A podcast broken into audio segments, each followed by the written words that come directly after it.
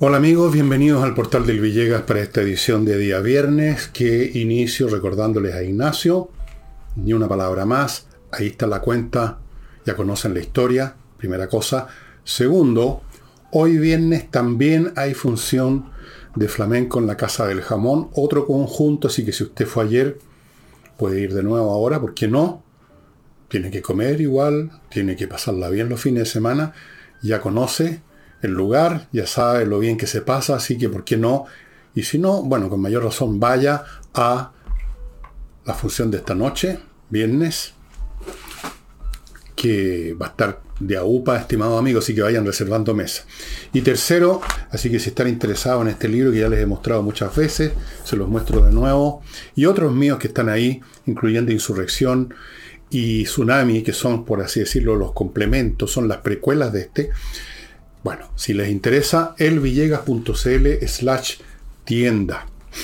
Y antes de continuar, me van a permitir ustedes, con todo respeto, saludar a Francia en su 14 de julio, fecha en la cual una patota de gente de las poblaciones de París, acicateados por unos activistas, asaltaron una cárcel de rasca donde habían tres o dos detenido, pero que se ha convertido en algo así como el símbolo de las mazmorras del régimen monárquico. No eran las mazmorras del régimen monárquico, casi no se usaban ya, pero se convirtió en un símbolo de la Revolución Francesa y así quedó establecido. Como sea, saludo a los franceses, a mis lejanos parientes que viven en Francia. Todo mi lado materno es francés, mi lado paterno tiene otras mezclas más raras que no sé qué. Así que un gran saludo a Francia en su día gloriosa patria. Hay algunos que me han reprochado que a menudo menciono a Francia por esto y por lo otro, y yo le digo, ¿por qué no? ¿Por qué no? No solamente tengo un lazo sanguíneo con Francia, sino que es una gran nación, una maravillosa nación, fuente de gran parte de la cultura occidental. Así es, es un hecho. Y ahora, habiendo saludado a la Dulce, a la Dulce France, entremos en materia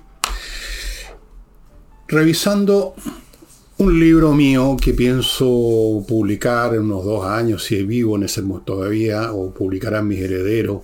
Por, el momento no, lo estoy preparando lentamente, revisando todos los libros relativos a este tema, que es el de la insurrección mundial, no solo la chilena, un fenómeno muy importante, muy grande. Y revisando, reescribiendo, corrigiendo echándole una mirada, me encontré con una cosa que yo creo que, creo que podrían conocer eh, hay un señor que se llama Colin Renfrew. Colin Renfrew es un importante científico, un arqueólogo, paleolingüista, o sea, especialista en lenguas muertas, arqueogenética, también es especialista en eso, y un montón de otras variedades de lo mismo o de algo parecido y en algún momento escribió sobre los colapsos de las sociedades, tema que yo he estado tratando, traté en un sábado y he tratado mostrándole algunos libros. Y me pareció interesante porque, ya es porque, dijo que los colapsos de una sociedad se caracterizan por la existencia de los siguientes cuatro elementos. Fíjense bien. Uno, colapso de la administración central, en nuestro caso el Estado. Ya no funciona bien, no funciona en absoluto, se descompone por todos lados. Ese es un signo. Segundo, desaparición de la élite tradicional. Desaparición física a veces, desaparición meramente política, desaparición de su relevancia cultural, desaparición. Tercero, cambios de residencia de la gente, grandes movimientos de población. Cuarto, eh, un derrumbe de la economía. ¿No les parece que en algún grado todas estas cosas están pasando en Chile? ¿No les parece que se, está claro que hay un colapso en la administración central del Estado que no es capaz de cumplir, que crece como un tumor canceroso, pero cada vez cumple peor las funciones que tiene o cumple otras que no le corresponden y se convierte en un instrumento de los grupos que llegan al poder, como estamos viendo ahora? Eso es un colapso. ¿Acaso no es cierto también que la economía se está se ha deteriorado enormemente y que no da pisos de mejoría? ¿No es acaso cierto que mm, la élite tradicional, la que manejaba este país, que eran los referentes culturales, eh, políticos, se han, han quedado arrinconados, ya no creen en sus propias ideas, no creen en sus propios principios, ya voy a ir a eso más adelante en el programa, y dan pie con bola y caen de rodillas, de genuflexos ante los nuevos poderes. No es así. Y no es así también incluso que estamos viendo un proceso de movimiento de población bien importante en el sentido que un número bastante importante de gente se está yendo de Chile, otro número de gente se está yendo no de Chile, sino que de las ciudades, que el motor, el cerebro, el corazón de una sociedad están las ciudades, se están yendo a, o a ciudades más pequeñas, ojalá un pueblo chico, o se están yendo al campo, se están intentando escapar de las urbes donde se concentra el despelote, la furia, la, la guerrilla política, ideológica, callejera, etc. Así que tenemos aquí, y miren ustedes, me topecé con esto que yo mismo había eh, usado en, en, el libro que estoy escribiéndome de repente mm, me sonó la trutruca, digamos, y dije, pero si esto es lo que está pasando en Chile, en un grado que quizá ustedes no lo llamarían colapso, lo pueden llamar deterioro, lo pueden llamar derrumbe, lo pueden llamar decadencia, pero curiosamente los cuatro factores están presentes, creo yo. Em, en este, este, este personaje, Colin Renfrew, yo lo cito porque a su vez lo cita otro autor que yo les he mostrado o lo he mencionado acá, Eric, Eric Klein, que escribió un libro sobre el derrumbe de la civilización de la Edad de Bronce, que era una especie de, que llegó a constituir una cierta globalización en el área del Mediterráneo entre los siglos 15 y 12 o 16 y 12 antes de Cristo, o sea, estamos hablando de los años 1500 a 1200. Prosperó esa globalización donde habían distintas sociedades que estaban involucradas unas con otras, comerciaban, tenían relaciones diplomáticas, a veces guerreaban también, y había mucho intercambio cultural. Era una globalización en el área del Mediterráneo y se derrumbó bruscamente en el siglo XII por lo que se llamó en un momento dado los pueblos del mar, una invasión destructiva de millones, miles y miles de pililos que llegaron en barco a las costas de lo que ahora llamamos Oriente Medio, y salvo Egipto dejaron la crema en todas partes, se cayeron reinos, ciudades, civilizaciones.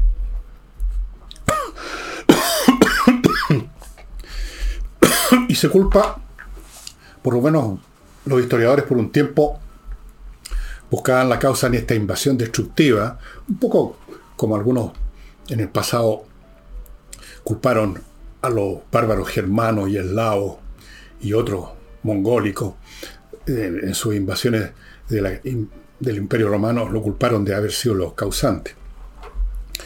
Bueno, acá en Chile también podríamos, si buscamos una, alguien a quien echarle la culpa de lo que está pasando, no hay una, uno, unos pueblos del mar, ni hay unos bárbaros germanos que estén entrando así en aluda a las fronteras de Chile, o sí, también.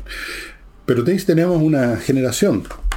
Tenemos una generación, los llamados millennials, creo que después hablan de una generación Z, que llegaron con ciertas particularidades, que llegaron al gobierno, y ahí estamos.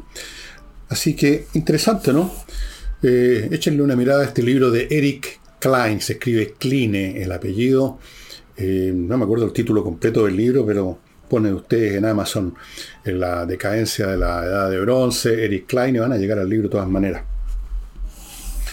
Y vamos ahora a ir en unos momentos más, después de hacer mi primer bloque comercial, al tema de la acusación fallida contra Ávila y todo lo que implica lo que sucedió.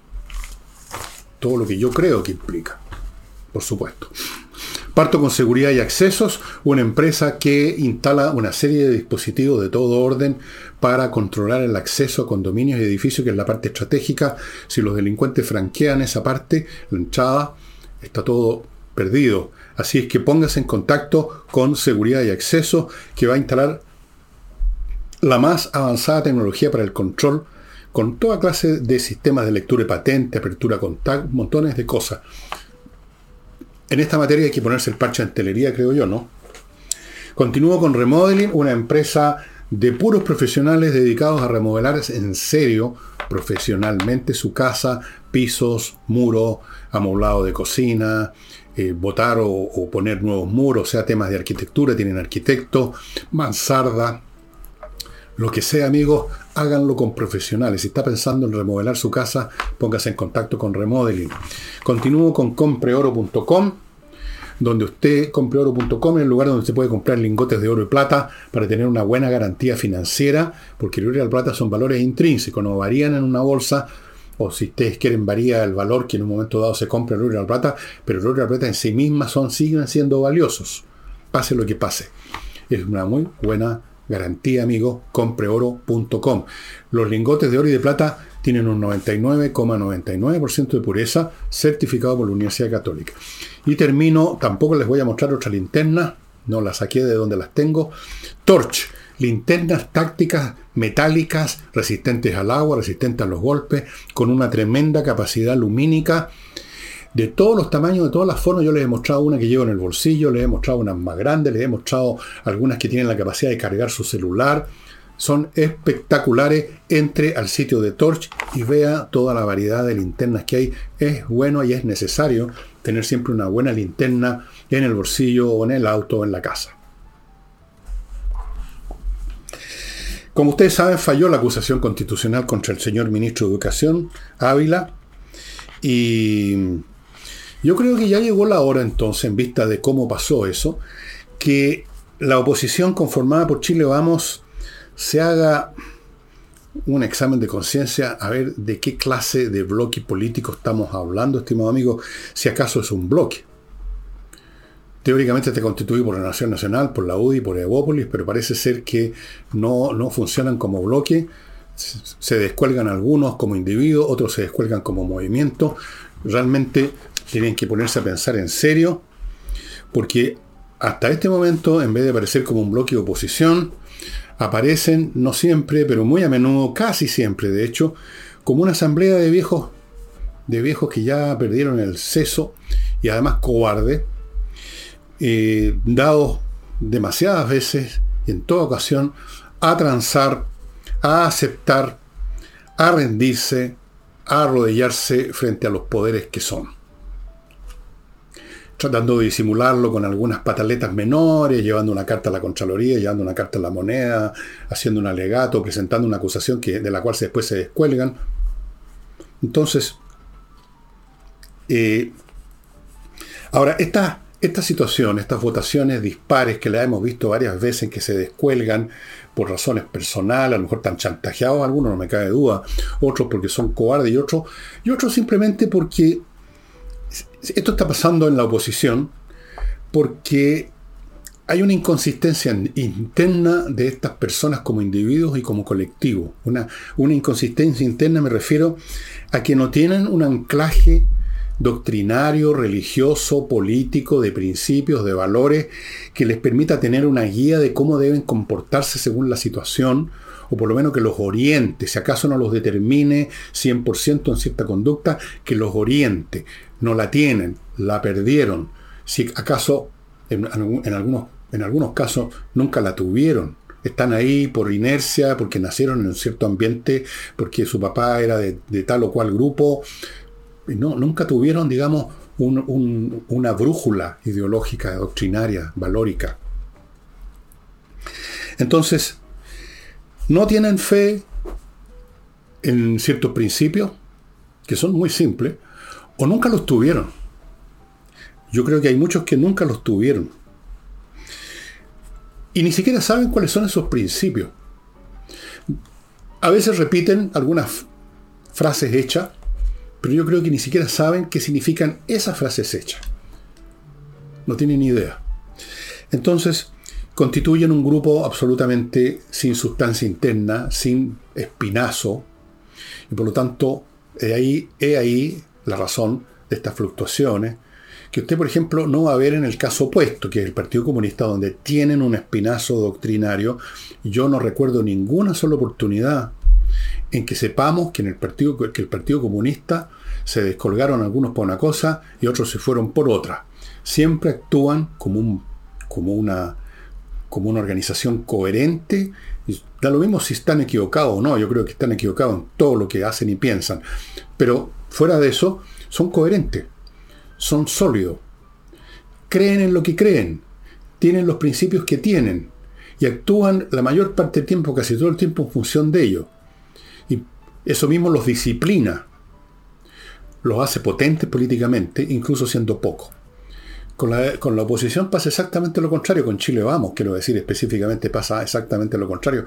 No tienen esa armazón interna, esa constitución interna, espiritual, psicológica y política, y por lo tanto son víctimas de las circunstancias del momento, son como una mota de polvo que el viento se la lleva para acá o para allá, según el caso. No solo eso, sino que han perdido hasta la capacidad de hacer un análisis político coherente, inteligente. Yo les voy a poner un ejemplo.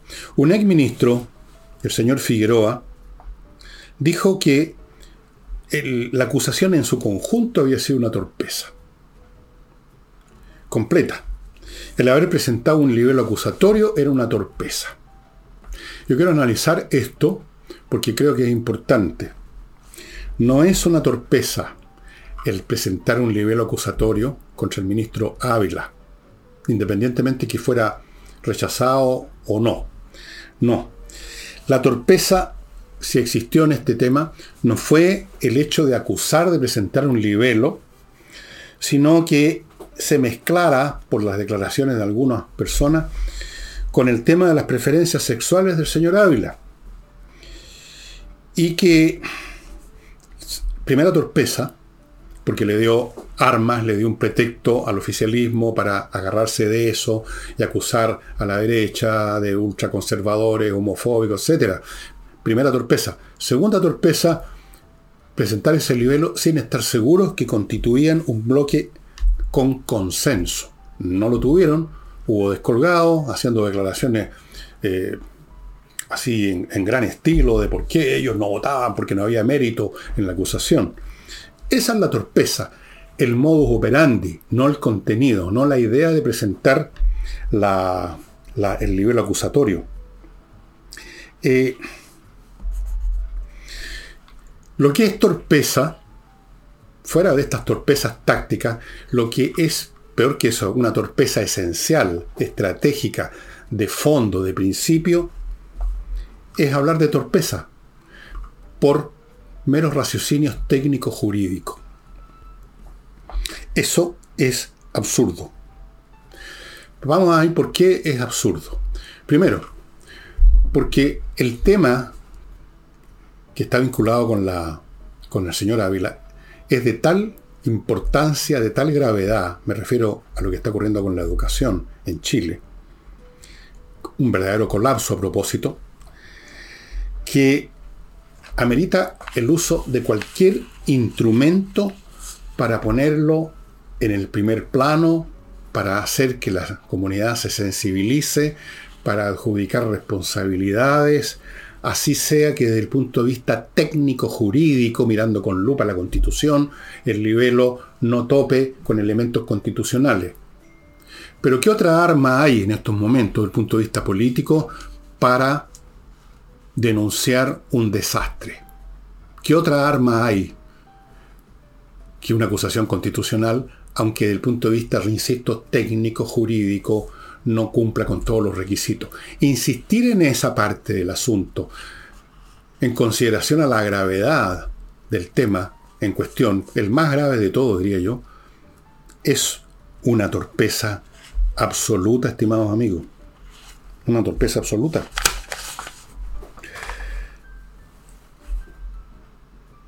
Segundo, es una torpeza encapsular este tema en ese plano. Una acusación constitucional en tiempos normales, en, en, otros tiempos de este país, evidentemente tiene sentido, tenía sentido ver si cumplía con los requisitos, es decir, si el inculpado había efectivamente violado o transgredido alguna norma constitucional.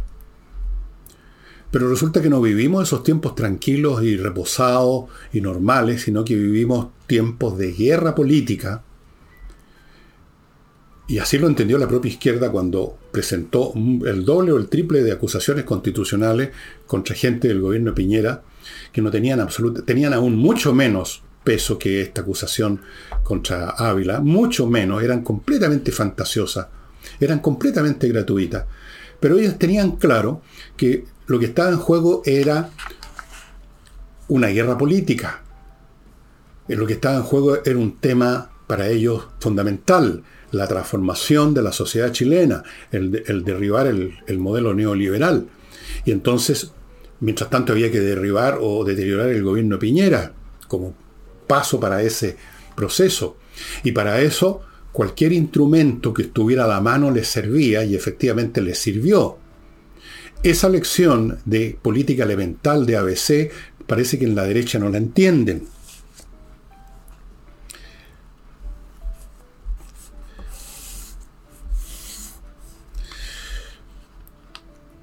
Otra cosa importante. Una acusación constitucional era la oportunidad para que mostrarle a la ciudadanía algo muy importante, muy importante en estos tiempos, la unidad de la oposición. Independientemente que la acusación iba a ser rechazada de todas maneras. Independientemente que la acusación no estuviera en sintonía precisa jurídica con eh, los requisitos para una acusación constitucional el acto de estar todos juntos iniciando una acusación y votando por ella era importante en sí mismo. En sí mismo. Y sin embargo, se descolgaron, y eso sí que es una torpeza enorme, por disquisiciones técnico-jurídicas. Algunos dijeron que era mezquina la acusación. No, en tiempos como estos, lo mezquino es refugiarse detrás de consideraciones técnico-jurídicas para evadir el bulto. Eso es lo mezquino. Cuando se está en una situación como la que vivimos, que son guerra política, entendiendo como guerra política no que hayan disparos, sino que, se están decidiendo cosas fundamentales para el futuro del país, no tiene sentido usar raciocinios y consideraciones propias de los tiempos de paz. Cuando usted, usted está en guerra, usa los mismos o mejores instrumentos que el enemigo. Y si el enemigo, el adversario, usó acusaciones constitucionales para cumplir con su cometido, para lograr sus fines, ¿por qué no la oposición? Y presentándose además como un cuerpo unido. Pero no.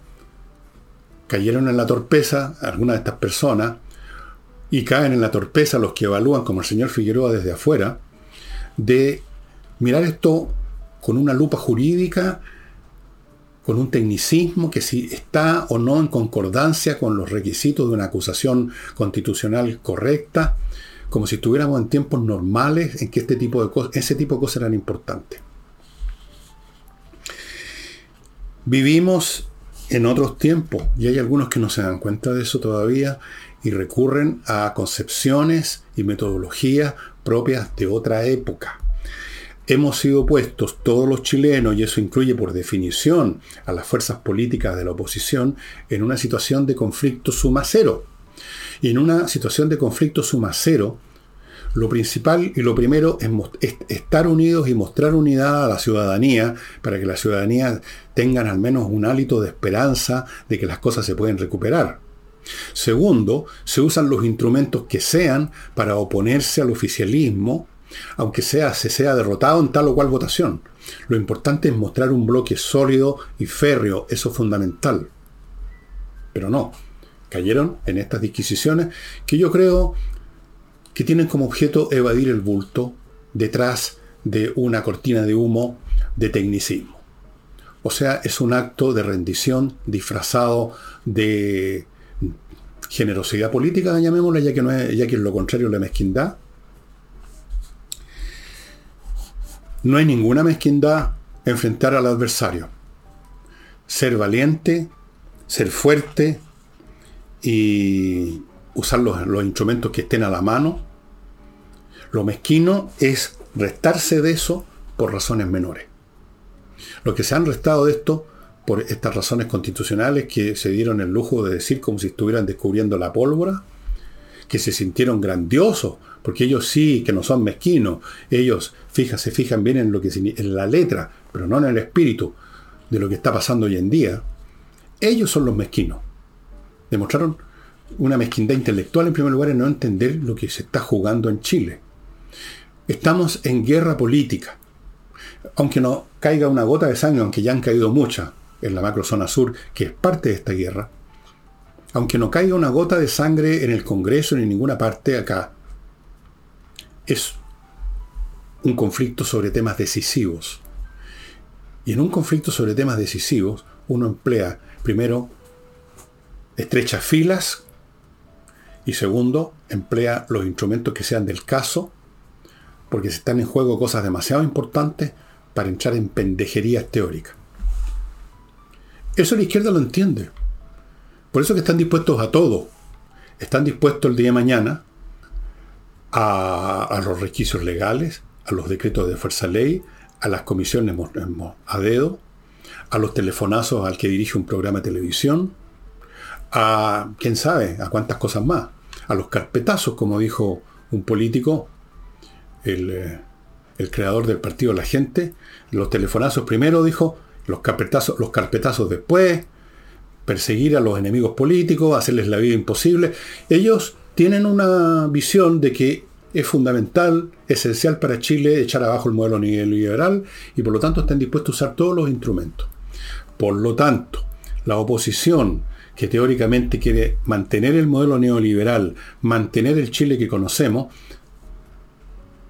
y eso es esencial o debiera serlo para ellos, tienen también que recurrir a lo que esté a mano, incluyendo las acusaciones constitucionales. Han dado un espectáculo de desunión, de debilidad intelectual, de miopía y de cobardía, algunos de ellos. En otras ocasiones son otros, así que viene siendo lo mismo. Realmente que ha sido, el resultado ha sido de que el que sale fortalecido del gobierno, a pesar de todas las trapacerías que ha cometido, y el que sale debilitado es la oposición. He ahí el resultado de esta manera de ver las cosas sin entender los tiempos que vivimos o peor, entendiéndolos, pero muertos de susto y sin pensar en otra cosa que su bien personal, de sacarle el bulto a las presiones, a las funas, a los ataques personales, a todas esas cosas. Entonces, hagámonos lo que estamos preocupados de leer la letra de la Constitución y de ver si tiene que ver algo con el, con el nivel acusatorio. No, no tiene que ver. Aquí no están en juego los principios constitucionales. Por lo tanto, yo no, no, me, no la apoyo y se sienten grandiosos haciendo eso. Un espectáculo vergonzoso. Vergonzoso. Por eso que digo, eh, la oposición tiene que hacer un examen de conciencia mirarse para adentro y ver, bueno, ¿somos o no somos? Eh, ¿Qué vamos a hacer? ¿Vamos a hacer oposición o no? ¿Nos vamos a, vamos a oponernos unidos con los instrumentos que haya porque está en juego la supervivencia de este país como la nación que conocemos o no? Si no estamos dispuestos a eso, abandonen la política. O vayan a pedir el carnet del Partido Comunista o del Partido Socialista. Bueno, Voy a otro bloque, estimados amigos. kc-consulting.cl, un grupo de profesionales que ofrecen asesoría contables y tributarias, un equipo multidisciplinario, para que la contabilidad de su empresa y la suya personal esté completa, esté bien hecha, para que los estados financieros estén también bien, bien vigilados, supervisados y arreglados el balance, declaraciones de impuestos personales y de la empresa, todo eso en kc-consulting.cl. Si usted quiere tener más eh, detalles sobre esta cuestión, entre al sitio tuasesoriatributaria.cl. Tuasesoriatributaria.cl. Continúo con kmmillas.cl, donde usted puede vender las millas acumuladas por sus vuelos. Ya sabe que las empresas aéreas las hacen desaparecer en un cierto momento, así es que más le vale si no las va a usar, venderlas y convertirlas en plata en kmmillas.cl. Y termino este bloque con los cursos de vacaciones en matemática y programación que ofrece Conversas Numéricas, un emprendimiento educativo a manos de un ingeniero matemático o me parece que, o ingeniero civil, compañero, eh, o, o que conoce a mi hija que es ingeniera, cursos increíblemente atractivos para incluso para niños que no saben nada y no les gusta la matemática. Este señor, el de conversaciones numéricas o conversas numéricas, sabe enseñar de una manera distinta, les rasga el velo que cubre los ojos de tantos niños con respecto a las matemáticas. Les hace ver el otro ángulo, que es mucho más interesante de lo que ustedes imaginan, de qué es lo que esos niños imaginan, y los convierte en alumnos buenos para las matemáticas. Y si ya les gustaban las matemáticas, en mejores para las matemáticas todavía. Hay cursos de programación también, que es otra manera de disciplinar la mente de los cabros, así como lo es también la matemática, que además es parte de los cursos, supongo yo, del colegio todavía, y por lo tanto hay que saber matemática. Y conversas numéricas van a convertir su chiquillo en un cabro que sabe matemáticas, que le gustan las matemáticas, que aprende sin problemas matemáticas. Nadie debiera tener problemas para aprender matemáticas de toda la ciencia había y por haber, es la más simple en el fondo, porque trata solo de magnitudes. Parece complicado, pero no lo es. Eh, paso ahora a un informe que dio el subsecretario del Interior y otras organizaciones del Estado relativo al delito en Chile. El informe dice, hay muchos datos que ustedes pueden ver en la prensa, yo tomé algunos nada más. Eh, tenemos ahora una tasa de crímenes consumados, o sea, que terminan con un cadáver, y cometidos, eh, crímenes cometidos voluntariamente, como todo crimen. 6,2 por 100.000 habitantes el año pasado. 6,2. Antes de eso, era 4,6 el año 21, que seguramente también era más alto que los años anteriores. De 4,1 a 6,2 hay un aumento, si no me equivoco en mis propias matemáticas, de un 34%. Primera cosa. De esos, de los victimarios, de los que llevaron a cabo el crimen, de los criminales, un 13% son extranjeros. Esto significa que, dado el número de personas que murieron el año 22 asesinados, este 13% corresponde a 171 chilenos que estarían vivos si no lo hubiera matado un criminal extranjero. Esto no quiere decir que solo los extranjeros cometen crímenes es el 13%. El otro 87% lo cometen chilenos. Pero evidentemente que es una cifra interesante, por así decirlo. Eh, este es otro de los elementos, digamos, que podría haber agregado el señor que les mencioné al principio, que muestran el colapso de una sociedad, el aumento absoluto del crimen, porque se está disgregando el Estado, se está disgregando el sistema judicial, la policía ya no da abasto, no funciona de frentón, eh, más y más gente entiende que hay una impunidad y empiezan a llevar a cabo acciones delictivas, no necesariamente crímenes, pero acciones delictivas, que van desde las infracciones del tránsito voluntaria, me estaciono donde se me da la gana, por ejemplo, a matar a alguien. Da lo mismo, el abanico de delitos, de infracciones a la ley es muy grande. Y eso empieza a ocurrir cuando se percibe que no hay Estado, que no hay ley, que no hay policía, que uno hace lo que se le da la real gana. Así que se podría haber agregado un quinto factor, el aumento galopante de la criminalidad, estimados amigos. Y paso a otro tema. Eh, como ustedes saben, el señor Giorgio Jackson, Giorgio Jackson, el hombre que según a su criterio eh, él, y la gente de su sector y, en general esta generación que llegó al poder con los ojos en blanco representan un estándar moral superior. Bueno, le pregunta el telefonazo al señor Feito que maneja un programa de televisión que se llama Sin Filtro, me parece. Eh, sin filtro, pero con muchos gritos. Es un programa donde todo el mundo habla grito y se interrumpen uno a otro. Pero da lo mismo. Lo llamó para pedirle, por favor, que no molestaran a su familia. Dijo, según lo que vi en la prensa, péguenme a mí todo lo que quieran, pero no a mi familia. Lo cual a primera instancia suena bien, porque claro, eh, pero que hay un pequeño detalle. están golpeando también no solo a él, sino a su hermana, no porque sea su hermana, sino porque resulta que está metida, ocupa un cargo importante, un cargo en una fundación que también ha recibido plata del Estado. Es esa la razón por la cual saltó a la palestra la hermana al señor Jackson. No por joder a la familia. No es por ser su hermana que se la tocó, sino por ser miembro de la fundación. Pero aquí una vez más tenemos el tema de la victimización, que es una especie de reflejo condicionado a la izquierda, eh, vivir en función de la victimización. la victimización de gente del pasado, de la gente del presente. Siempre son víctimas de los malos, en este caso de la prensa, de la televisión. Yo no sé qué grado de responsabilidad, culpabilidad o como sea tiene la hermana de Jackson en esta materia, no tengo idea, no me he metido en ese detalle, pero ciertamente, como mínimo, se está investigando si hay alguna algo que no corresponde, no por ser hermana de Jackson, sino por ser miembro de la fundación X, Y, Z, importa el nombre, no lo noté. Y porque esa fundación recibe plata del Estado.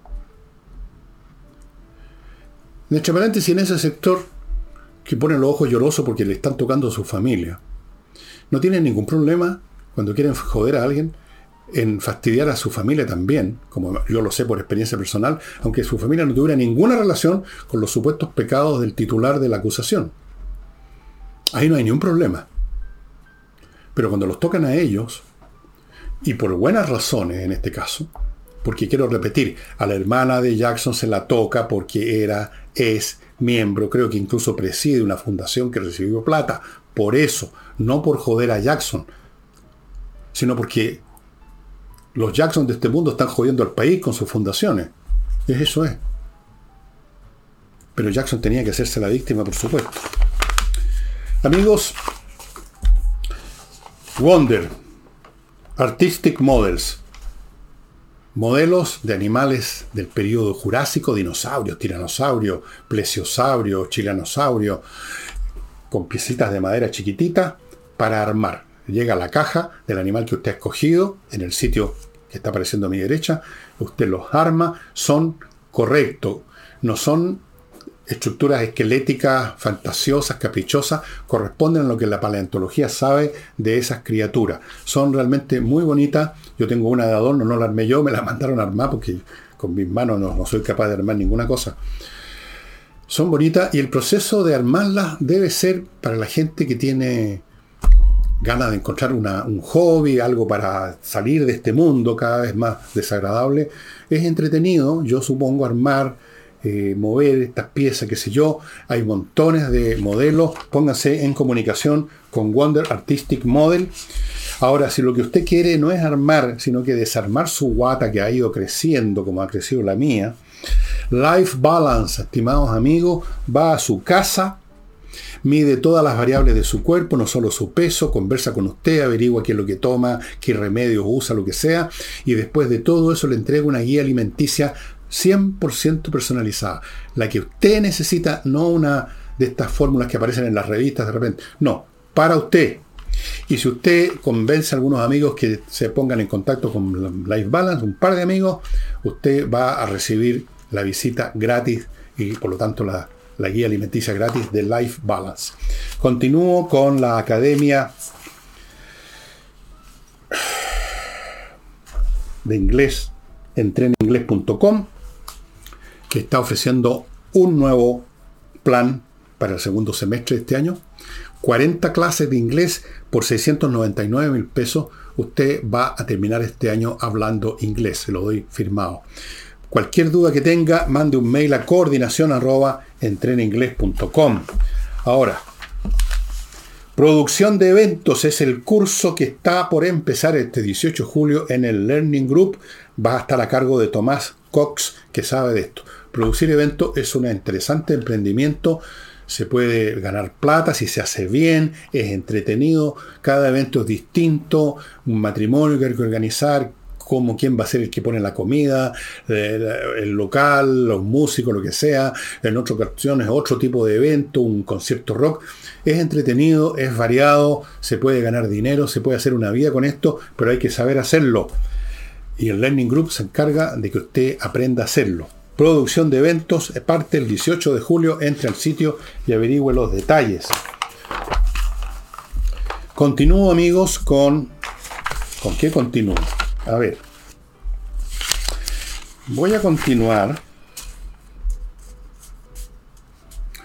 con Lomas de Millaray, que le ofrece parcelas en los Comuna de los Muermos, región de los lagos.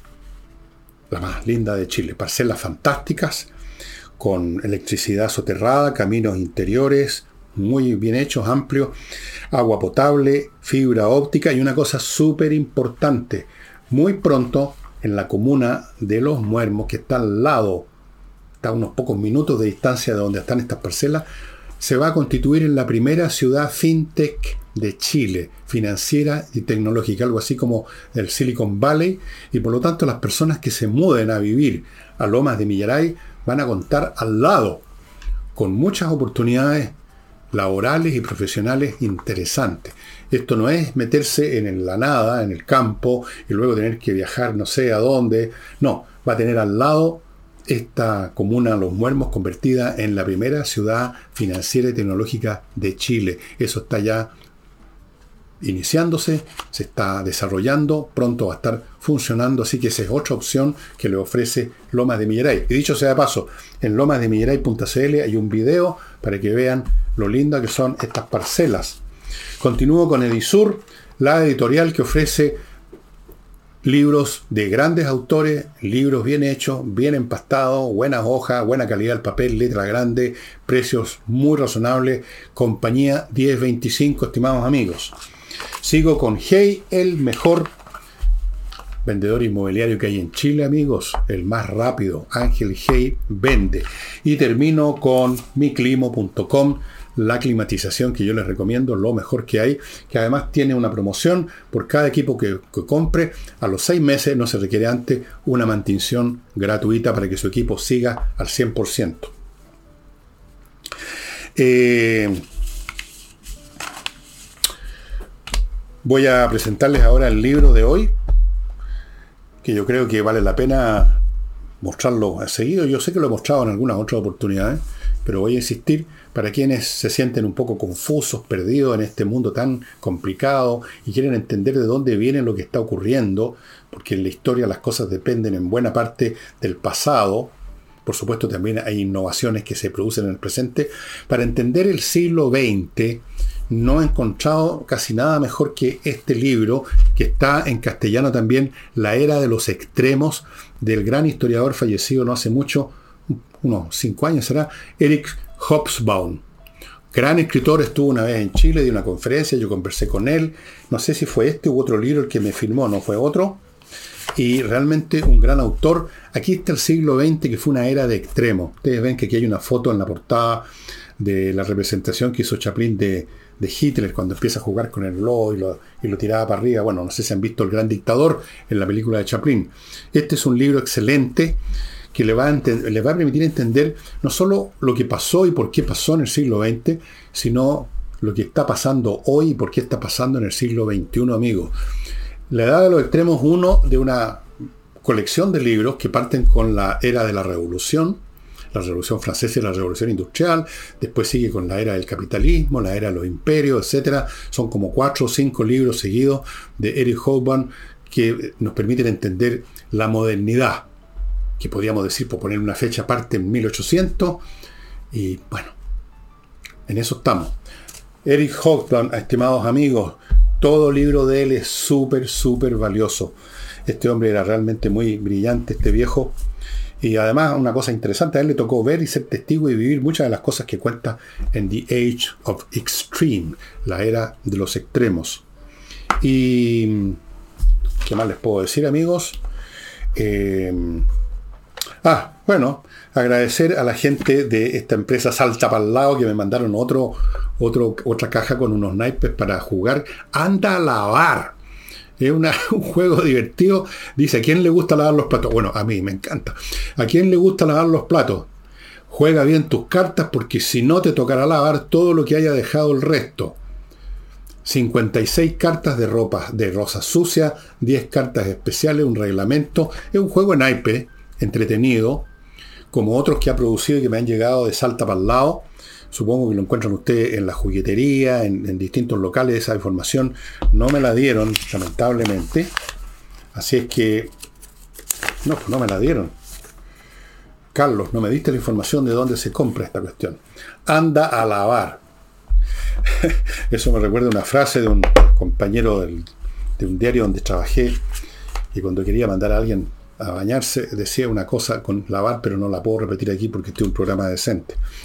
Ya, y eso sería todo. No olviden que el domingo a los interesados vamos a hacer un programa sobre Mark Twain. En cuanto al sábado, mañana. Eh, no sé qué programa voy a hacer, de qué tema voy a tratar en mi sábado cultural, pero como de costumbre buscaré aquello que sea lo más entretenido, lo más informativo, lo más, no sé, lo más entretenido al final. Yo no pretendo hacer clases de ninguna cosa, no estoy en condiciones de hacerlo, estoy para que me den clases a mí. Pero puedo sí entonar una canción con estas cuestiones. No soy un gran cantante de temas académicos, pero puedo entonar, puedo entonarlo. Y eso sería todo por hoy, estimados amigos. Nos estamos viendo. Chao.